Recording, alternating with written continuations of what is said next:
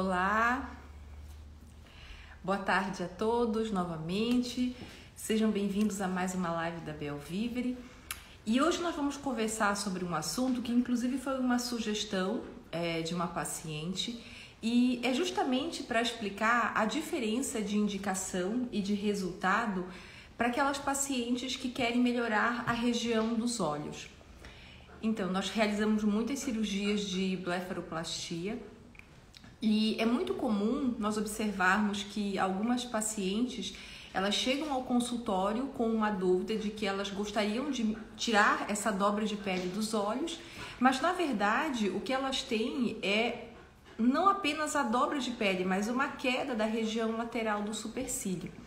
E existem técnicas é, que são específicas para a correção dessa alteração.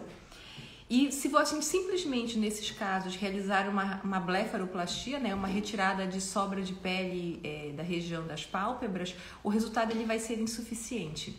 Então, é justamente para nós é, elucidarmos essas dúvidas que nós tivemos a ideia de pegar essa pergunta da paciente, essa sugestão, e trazer para cá. Ah, então, uma técnica que está muito na moda agora, que as pessoas conversam bastante e nos perguntam é, é, pelo Instagram, é a técnica do Fox Eyes. Né? O Fox Eyes é um, é, uma, é um termo genérico que quer dizer olhos de raposa. É, um, é uma técnica que foi muito utilizada por maquiadores né, para criar esse efeito do olho puxadinho para cima, parecido com o que eu tenho. E na verdade, ela, ela foi trazida dessa parte da maquiagem para dentro da dermatologia.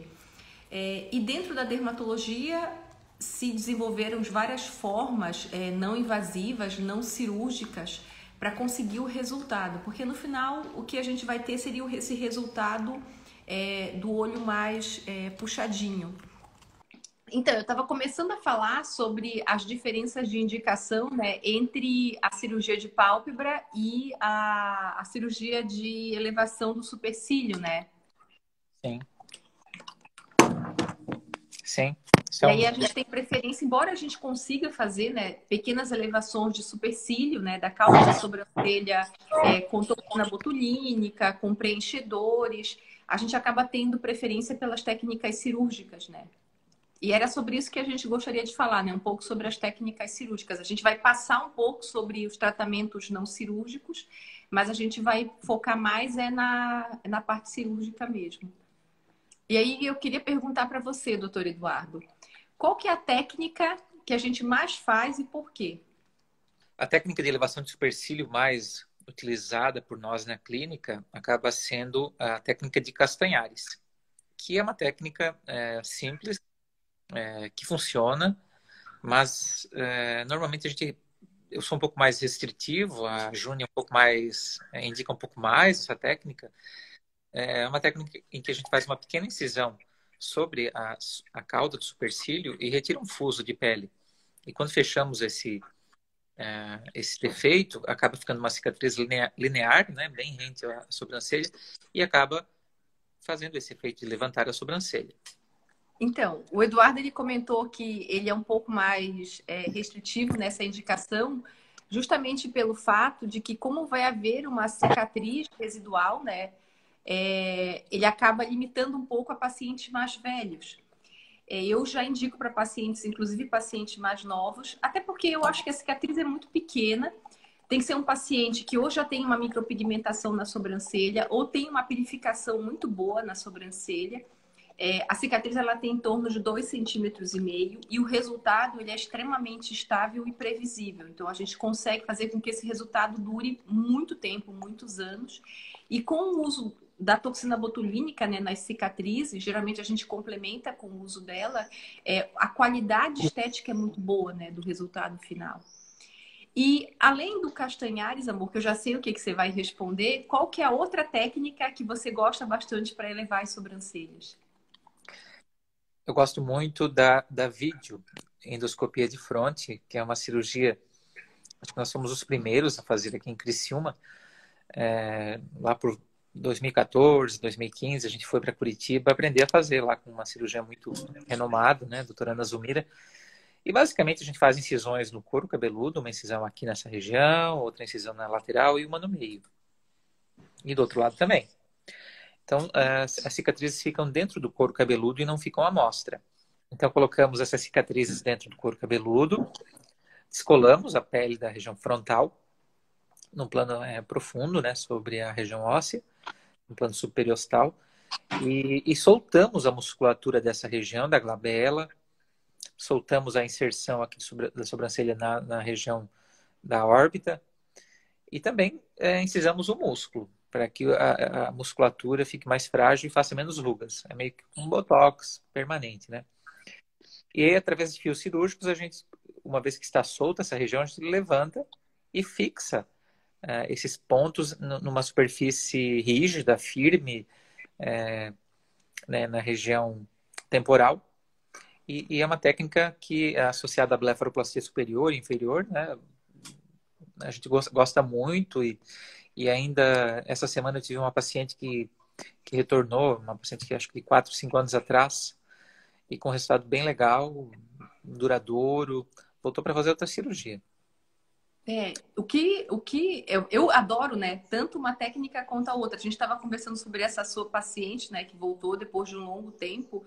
É, e acaba que a gente acaba selecionando a técnica pelo objetivo do paciente, né? Pela expectativa de resultado ah, que o paciente tem, pelo tempo que ele tem para se recuperar, né? Para o pós-operatório. Então, mais ou menos, como que funcionaria, amor? A diferença de um pós-operatório para o outro pós-operatório? Porque o resultado, a gente logicamente sabe que ele vai ser melhor com a vídeo, né? Porque é um resultado mais completo, a gente consegue melhorar, inclusive, aquele excesso de pele da lateral dos olhos.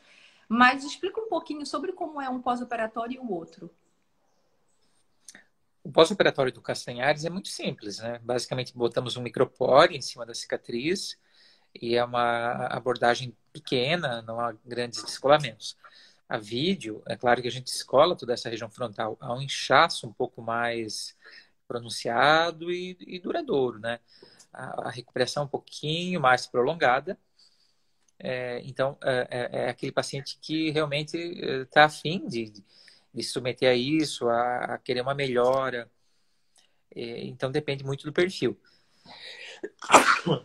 Desculpa. Saúde pacientes que não, não podem ficar ah, por muito tempo afastados, querem uma recuperação mais rápida, a gente acaba fazendo o castanhares. E também não, se, não tem muita, muitas rugas, muita sobra de, é, de pele, né? Em toda a fronte. O castanhares trata especificamente a cauda da sobrancelha. A videonoscopia de fronte trata a região frontal como um todo, né? Exatamente. Essa, acho que essa é a grande diferença. É resultado, né? Quem quer um resultado mais completo, quem já tem aquelas rugas estáticas, né? Aquela pele com dobras na região frontal e nessa região do meio da sobrancelha, acho que são as melhores indicações, né, para cirurgia por vídeo. Só tem que saber que o edema é um pouco maior, né? O inchaço é um pouco maior e por um tempo um pouquinho mais prolongado. É... E além da, da cirurgia da elevação da sobrancelha, quando que você indica é, a blefaroplastia associada? Como que você seleciona os pacientes? É, cada um de nós tem uma forma né, de avaliar os seus pacientes, de abordar os pacientes, mas como que você é, indica? Porque geralmente os pacientes vêm achando que é tudo para fazer pálpebra, né? Tudo a mesma coisa. É muito difícil a paciente chegar no consultório e pedir para levantar a sobrancelha. Mas como que você seleciona? um paciente para uma técnica para outra quando você indica as duas coisas? Tá. Normalmente, é, a, a, a blefaroplastia é associada quando há excesso de, de pele nessa região e associado né, a bolsas palpebrais, muitas vezes, ou não, né? É, a posição do, da sobrancelha é o que define se nós precisamos levantar ou não. Às vezes, com o envelhecimento, a nossa sobrancelha acaba caindo.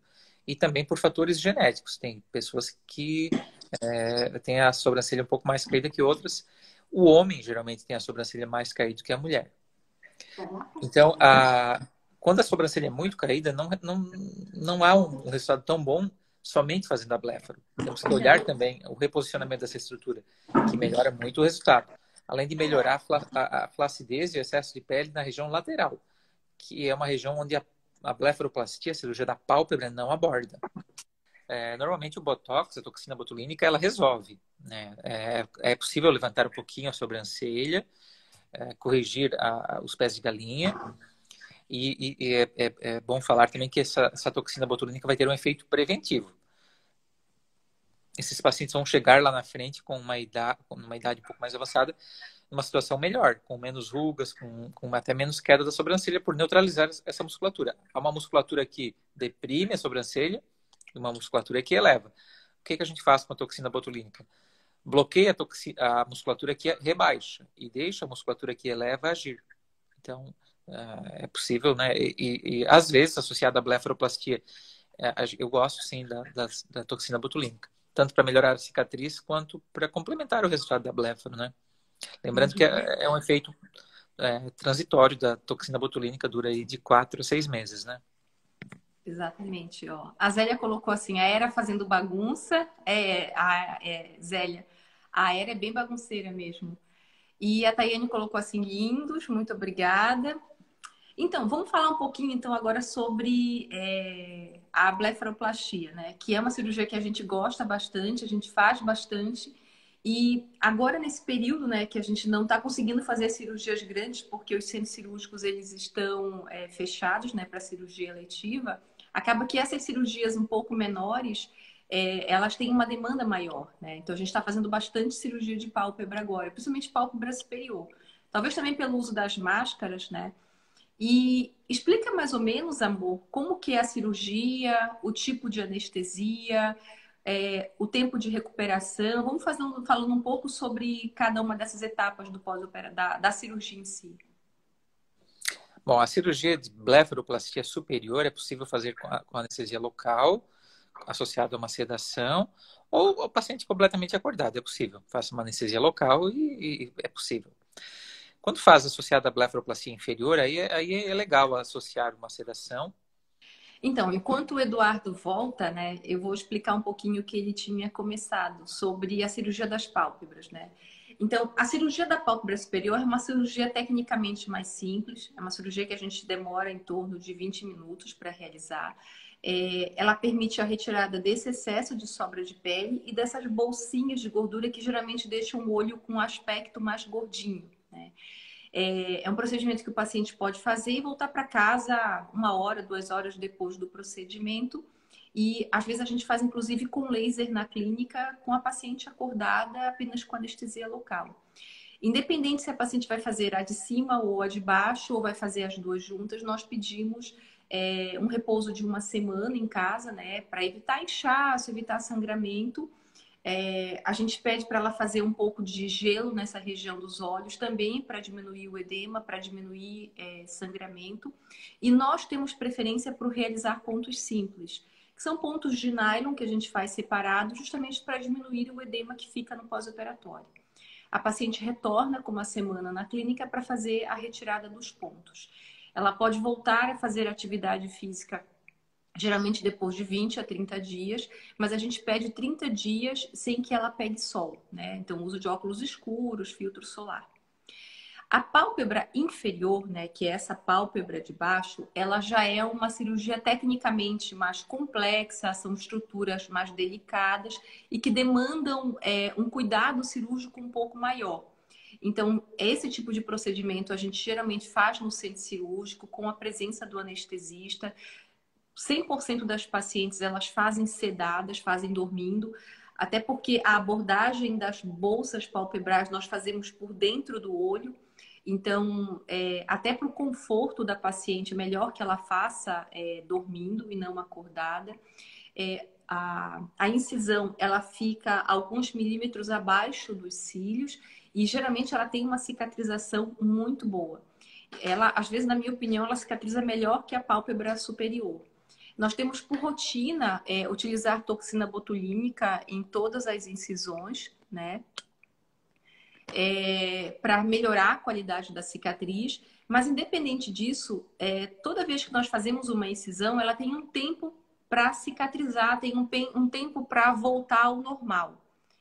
E deixa eu só ver se o Eduardo já voltou é, se ela, que ela tem um tempo para cicatrizar. Então, geralmente a gente orienta as pacientes que a cicatriz ela vai ficar bastante visível é, por um período de 30 dias e depois ela vai voltar, ela vai começando a clarear e desaparecer.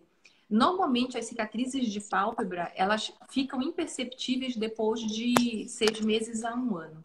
Bom, tem uma dúvida que uma paciente me perguntou essa semana, ela foi no consultório, fez uma cirurgia é, de pálpebra com laser na clínica, com anestesia local, e ela me questionou sobre essa gordurinha que fica aqui embaixo do supercílio. É, e ela me perguntou se tinha como emagrecer essa gordurinha. Ela perguntou se não tinha como passar uma cânula e fazer uma lipoaspiração na gordurinha da pálpebra. Então, eu expliquei para ela que essa gordurinha, ela geralmente é constitucional. É, algumas pessoas realmente têm por uma questão genética, racial. Eu tenho, né? Os orientais geralmente têm. O nome dessa gordurinha é RUF.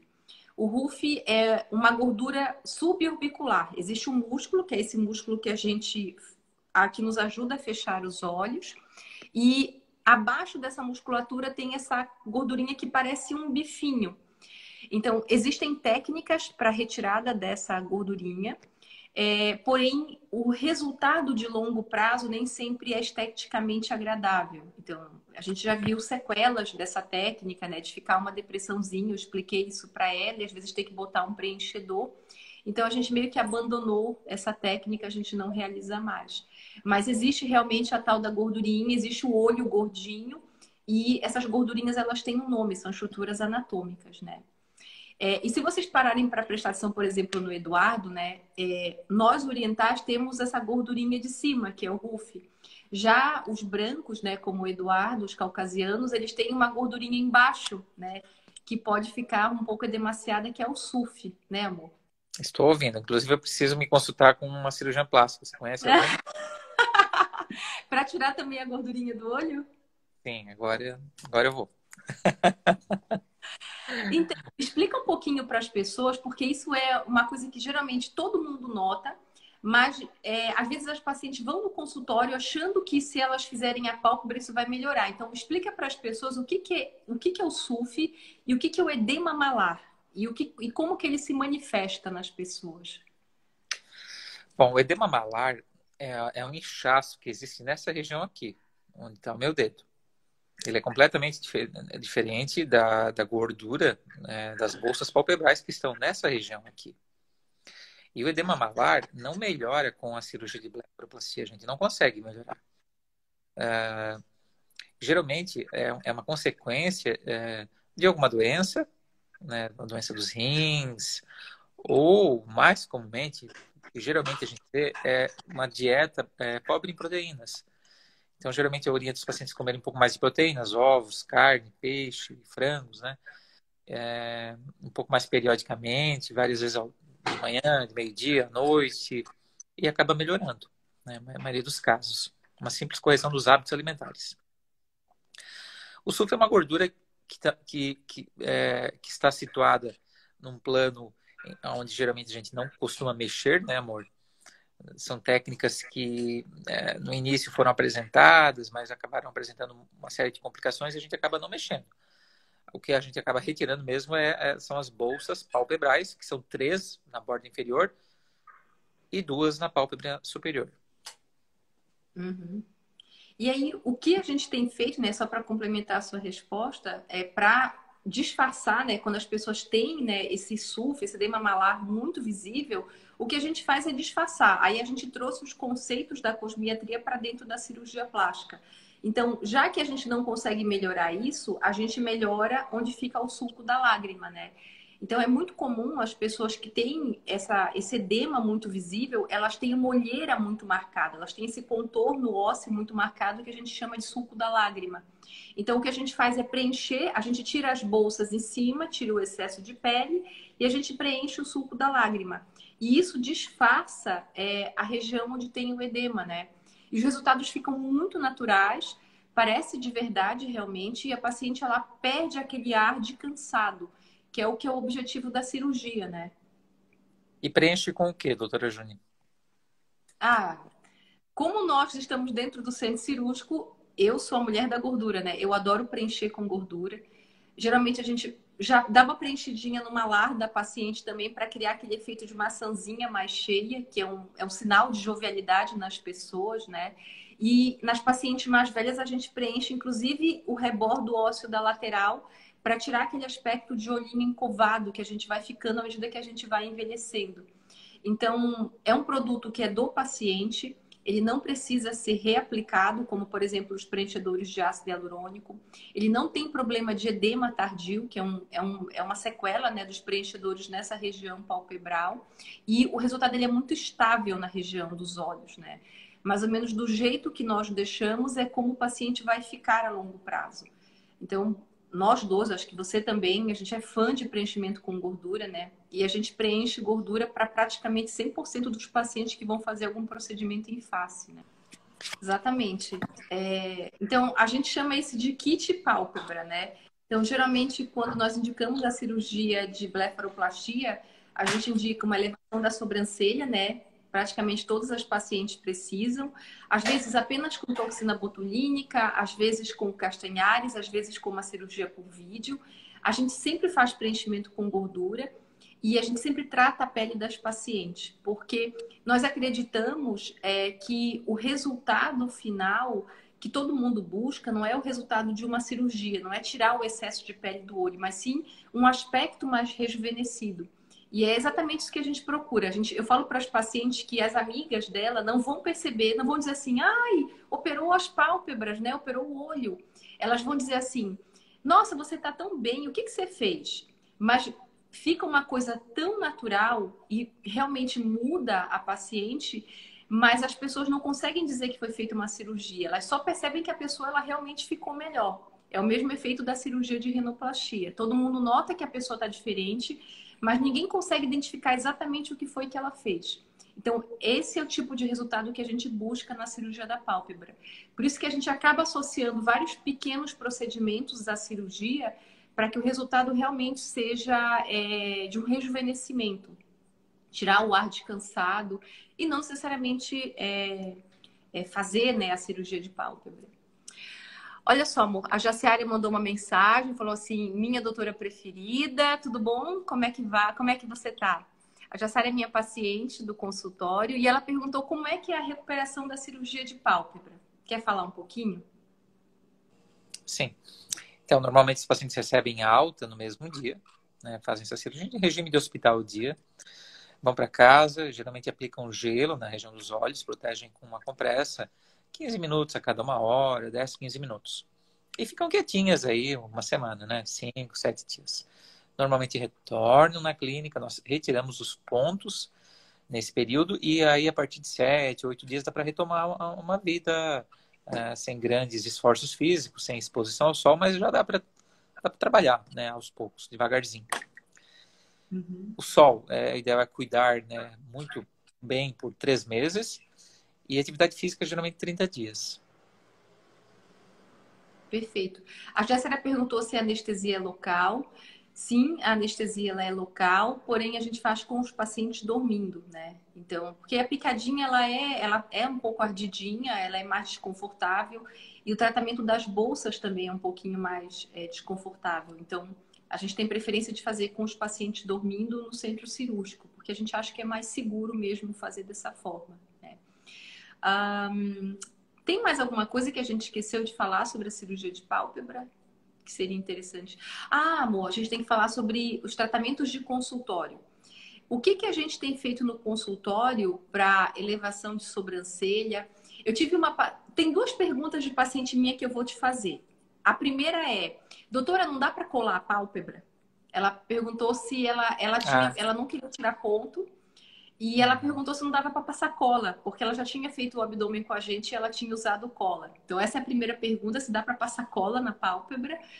E a outra pergunta é o que que a gente faz no consultório para levantar as sobrancelhas que não seja cirúrgico? Alguma coisa que você acredita que realmente funciona? Bom, uh, nós já, já uh, fizemos outras formas de fechamento da pálpebra, né, da blefaroplastia, como por exemplo um fio absorvível, uma sutura uhum. contínua de um fio absorvível, que não precisava retirar. acaba que fica mais demasiado na nossa experiência, mais inchado, mais roxo, porque os pontinhos separados permitem a drenagem de uma das gotículas de sangue ali daquela região. Então a recuperação acaba sendo mais rápida. Tem o infortúnio de ter que retirar os pontos, né? É, mas não é nada é, de outro mundo. No consultório, eu acredito muito é, em toxina botulínica para levantar a sobrancelha, é, atuando na musculatura, né? bloqueando a musculatura que deprime a sobrancelha e deixando a, a musculatura que eleva livre e solta.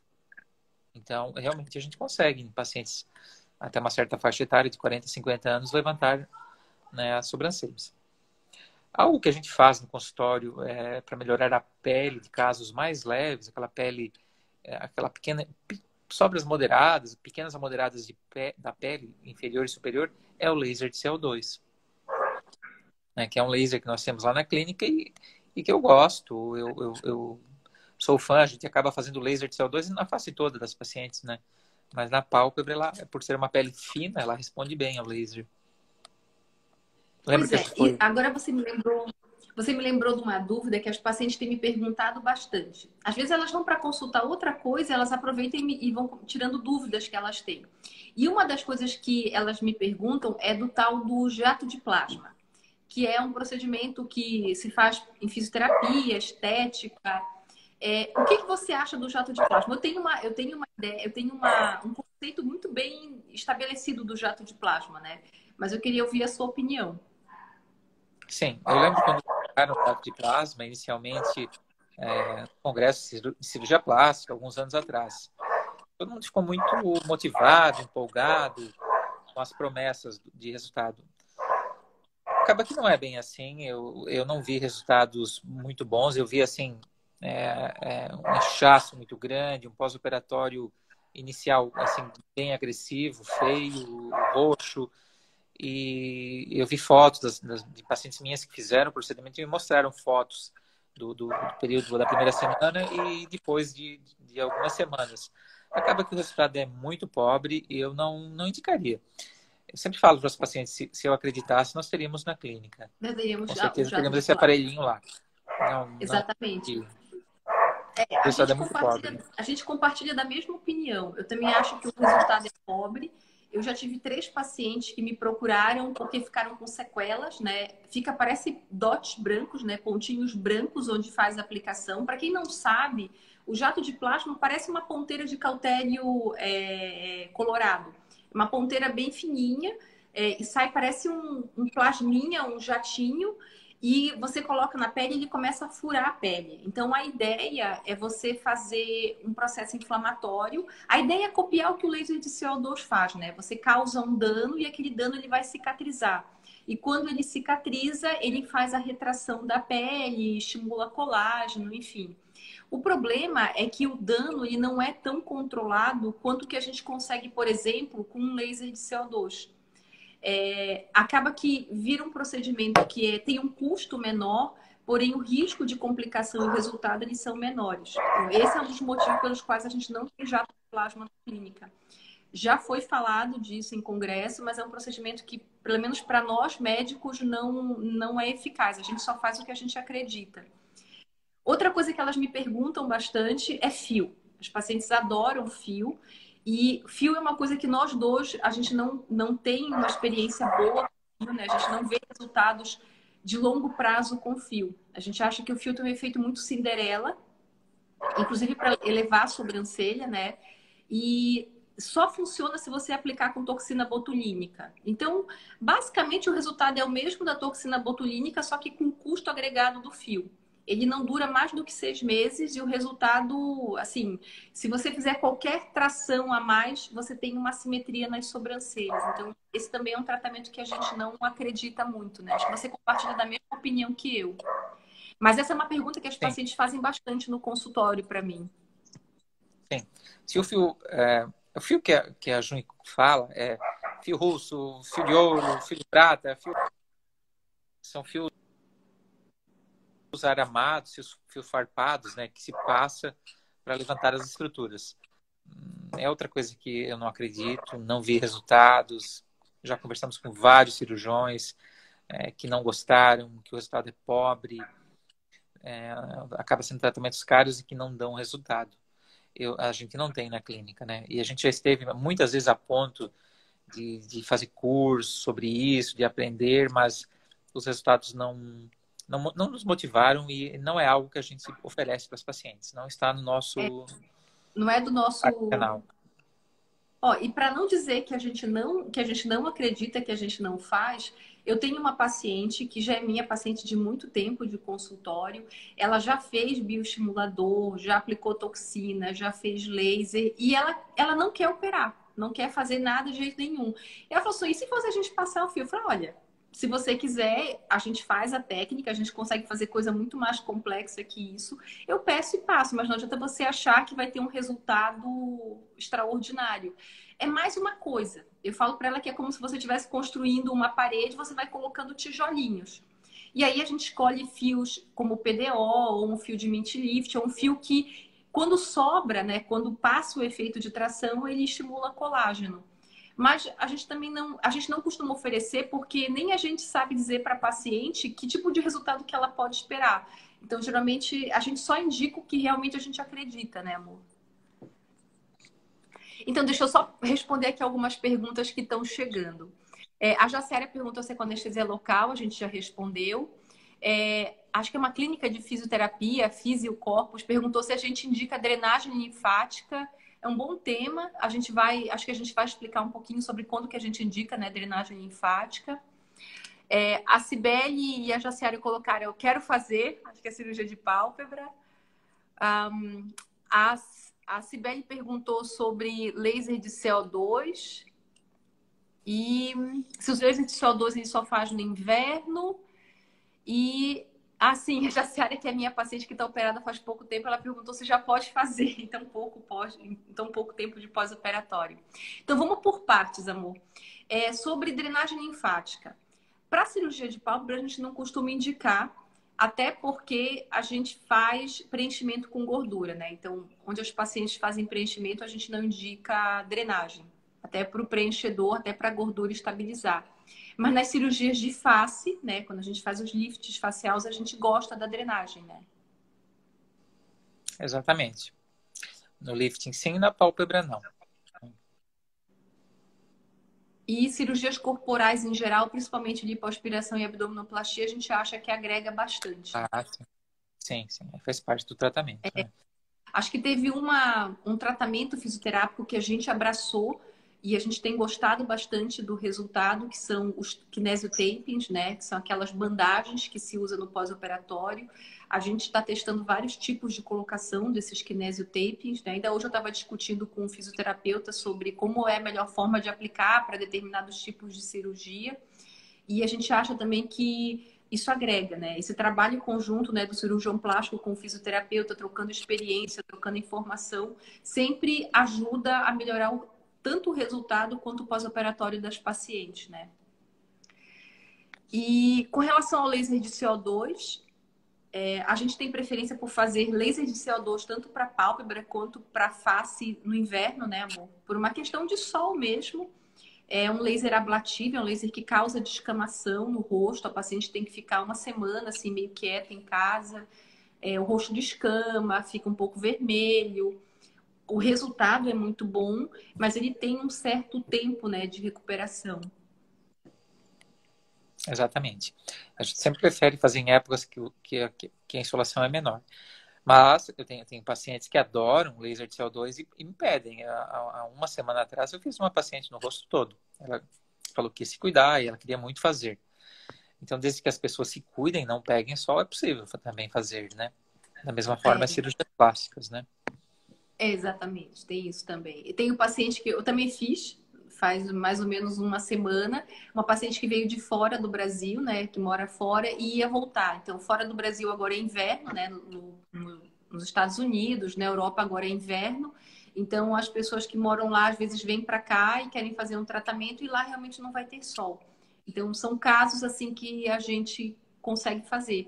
O que, que a paciente tem que ter consciência? Que o laser de CO2 é um laser que não combina com o sol. Então, caso você opte fazer no verão, você tem que saber que tem que evitar ao máximo exposição solar, né? E deixa eu ver. Ah, a pergunta da Jaciara sobre se ela pode fazer é, o, o, a blefaro logo depois de uma cirurgia plástica. Se eu não estou enganada, a Jaciara deve estar com uns 40 dias de pós-operatório. Pode fazer sim, não tem problema nenhum, pela, tanto pela anestesia quanto pelo porte do procedimento. Essa semana, citando um caso, né?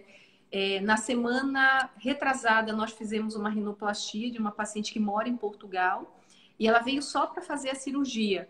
E ela queria fazer os olhos. Eu expliquei para ela que rinoplastia é uma cirurgia que não é legal de fazer junto com a pálpebra no mesmo tempo cirúrgico por causa do edema. Ela fez a rino na clínica, no, na, no hospital e fez a pálpebra na clínica semana passada, a pálpebra superior. E ela estava com 10 dias de pós-operatório. E ela está se recuperando super bem. Ainda essa semana a gente conversou com ela e ela estava ótima. Então é possível fazer porque é um procedimento assim bem tranquilo, né? Olha só, amor, chegaram mais algumas perguntas. A dona Edilce colocou: no alto dos meus 70 anos, fiz cirurgia de pálpebra, foi indolor e ficou ótimo. Vocês têm mãos de anjos. A dona Edilce já também é nossa paciente de longa data. Um abraço, abraço dona Edilce. A Roberta botou assim: Oiê, casal, top da galáxia. a Roberta também é nossa paciente da clínica já de algum tempo. E a Cibele, ela tá bem interessada no laser de CO2. Ela mandou uma pergunta. Tem algum laser que ajuda na flacidez da pálpebra? Sim, é o laser CO2. É, é, é, ele age fazendo uma retração da pele, mas estimulando fortemente colágeno. É um laser poderoso, ele só é manipulado por médicos, né? Geralmente é cirurgião plástico ou dermatologista, e, e ele é, é é, é recomendado para isso, né? É, a gente costuma dizer que é, ele, ele é tão ele, é, ele tem tanta energia né ele funciona tão bem que as pacientes elas fazem um edema no pós né fica um pouco inchado parecendo que ela fez uma pálpebra mesmo. Porque o tecido ele vai ter que cicatrizar depois. E existe uma forma que a gente consegue manipular o laser para inclusive retrair o músculo né então, aquelas pacientes que quando sorriem fazem muita ruguinha fina, o laser tem uma ótima, tem uma ótima indicação para esses casos.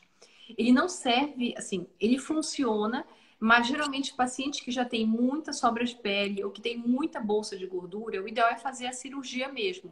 O laser é interessante para pacientes um pouco mais jovens, na, na, década dos 40 anos, que já tem um pouco de sobra de pele, mas ainda não tem indicação de fazer a cirurgia, né, amor? Sim, o laser não é ele não substitui a cirurgia, né? Se ele resolvesse todos os problemas, a gente acabava não indicando cirurgias, né?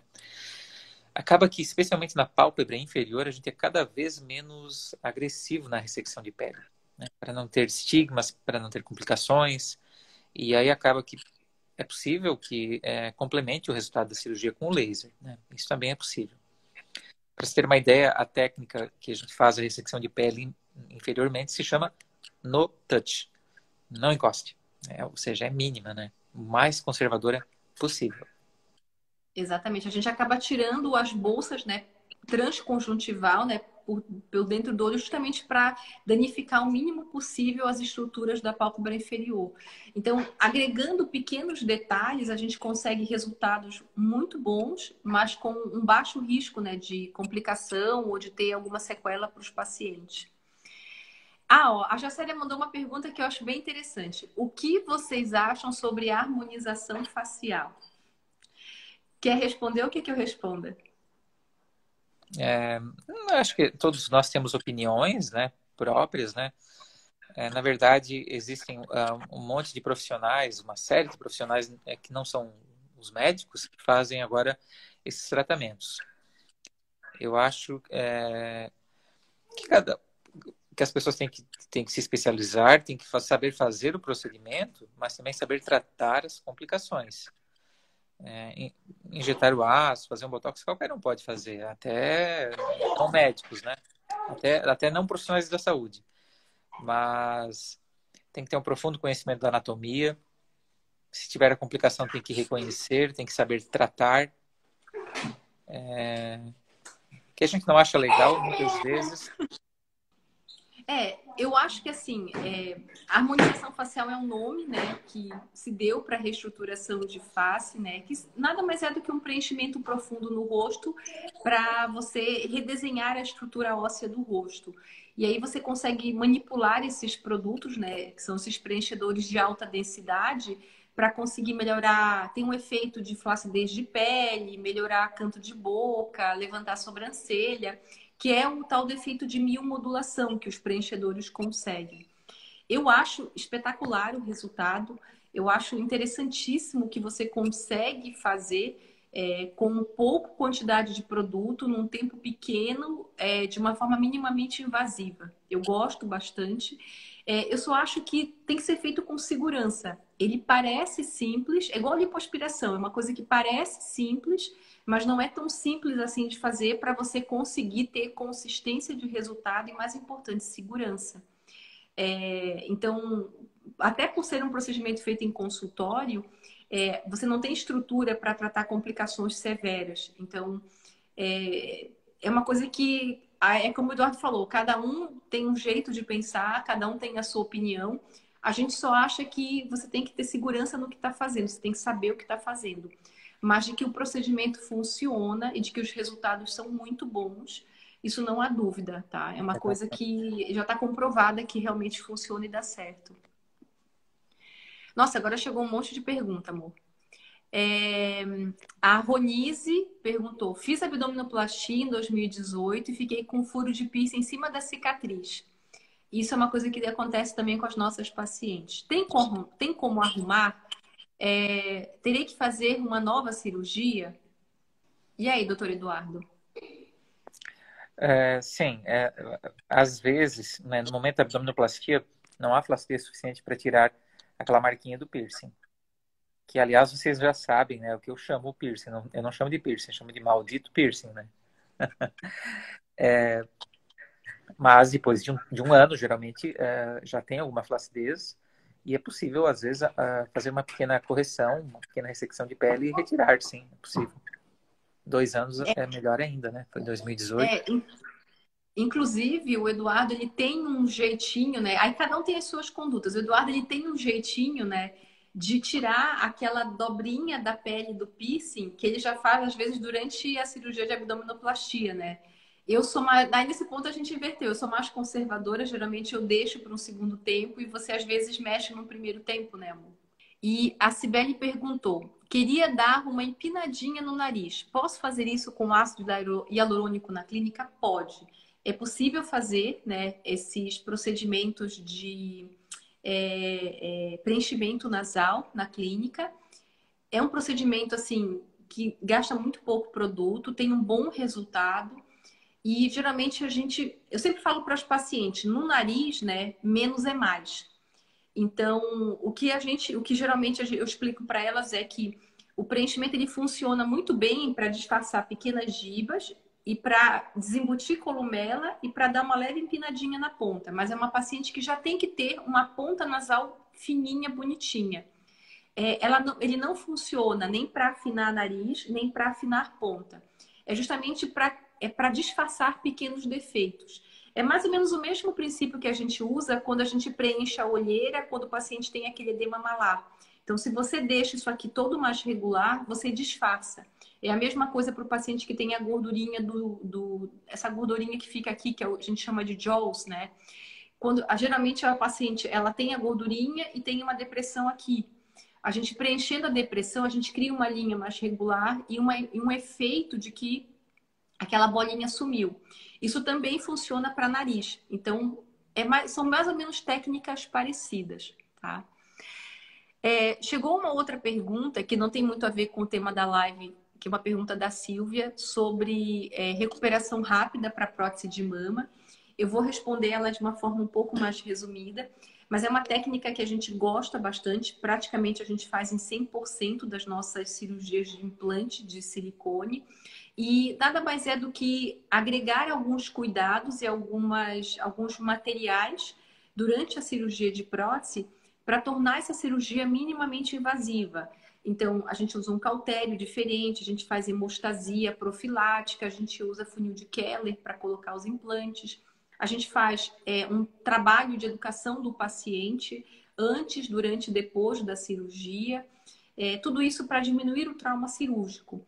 E realmente, quando a gente faz a técnica com recuperação rápida, as pacientes elas podem usar o braço, elas podem lavar o cabelo, elas podem dirigir o carro já no dia seguinte da cirurgia. O resultado, isso é bem importante de frisar, o resultado de longo prazo, ele não muda, ele é o mesmo. Então, depois de um mês, se você fez recuperação rápida ou não, o resultado estético vai ser o mesmo. O que a gente acredita é que a recuperação rápida agrega no sentido de melhorar a experiência das pacientes. E cada vez mais, com essa vida corrida que a gente tem, muitas mulheres não têm tempo de tirar uma semana de folga, duas semanas de folga, para poder parar para fazer a cirurgia. Então, com a recuperação rápida, elas podem fazer, por exemplo, a cirurgia numa sexta, segunda-feira e dirigir, ir para o trabalho, né, dirigindo o carro. Então, é, é, mais uma ferramenta, ela não é a única opção, ela é uma, mais uma ferramenta que a gente tem no arsenal e que, como todas as outras ferramentas, quando bem indicada, ela tem uma, um ótimo resultado e ela agrega na experiência dos pacientes, tá? É, eu, a gente acredita muito nisso, né, que cirurgia plástica, ela não é só um resultado, ela é uma grande experiência, ela, ela, é, ela começa quando a paciente começa a pesquisar sobre o procedimento, e ela só acaba quando a paciente já está com o resultado pronto. E o que nós temos disponível que possa tornar essa experiência melhor, a gente indica para as pacientes. Mas a gente precisa acreditar que tanto o procedimento, quanto a técnica, quanto a tecnologia realmente vão funcionar e vão agregar, né? Uh, a Cibele perguntou qual que é o tipo de anestesia, anestesia usada para o nariz. Na verdade, é, a gente faz um. Eu faço um pequeno botão. Eu faço geralmente todos os meus preenchimentos com cânula. Eu acho cânula mais seguro. Na minha mão funciona melhor. Eu tenho colegas que são cirurgiões plásticos que adoram agulha. E na mão deles funciona muito bem. Na minha funciona bem cânula. Eu acho que é mais confortável para o paciente e é mais seguro tecnicamente para eu fazer. Eu faço geralmente um pequeno botãozinho anestésico e eu faço o preenchimento com cânula. Alguns detalhes, às vezes, eu faço com agulha no dorso, mas eu sempre tenho preferência de fazer o procedimento com cânula. Todos os preenchedores que nós usamos na clínica já vêm com xilocaína, já vêm com anestésico no preenchedor. Então, é, quanto mais produto eu vou colocando, quanto mais preenchedor a gente vai utilizando, menos as pacientes sentem, porque a xilocaína do preenchedor vai fazendo o efeito de anestesia, tá? A Camila perguntou qual o melhor procedimento para que eu possa tratar a obesidade com a cirurgia. A mais indicada seria a bariátrica. Eu acho que o que você está procurando é uma cirurgia de redução do estômago, né? É, na verdade, nós somos cirurgiões plásticos, nós somos a segunda etapa do teu processo. A gente provavelmente, você vai precisar do, do nosso trabalho, mas não nessa fase. Aqui na cidade nós temos exímios cirurgiões gerais e cirurgiões do aparelho digestivo que fazem essa cirurgia por vídeo, né? A tendência moderna é são as cirurgias minimamente invasivas. Existem várias técnicas dentro da cirurgia bariátrica e a indicação da técnica geralmente é feita pelo cirurgião em, em conjunto com o paciente e dependendo do objetivo de perda de peso. Então, por exemplo, existem técnicas mais agressivas, como o Forbes Capella, né, que é a, é a, a, cirurgia bariátrica clássica, que todo mundo conhece, né, que é o bypass. E hum, geralmente ela é indicada para pacientes que precisam de grandes perdas de peso, para pacientes que realmente têm obesidade mórbida e que precisa perder 30, 40 quilos. Existem técnicas mais suaves, como o sleeve gástrico, que é uma tunelização do estômago, é, e que é para pacientes que precisam de perdas de peso um pouco menores. Então, que técnica, como, porque nós não somos as melhores pessoas para te ajudar.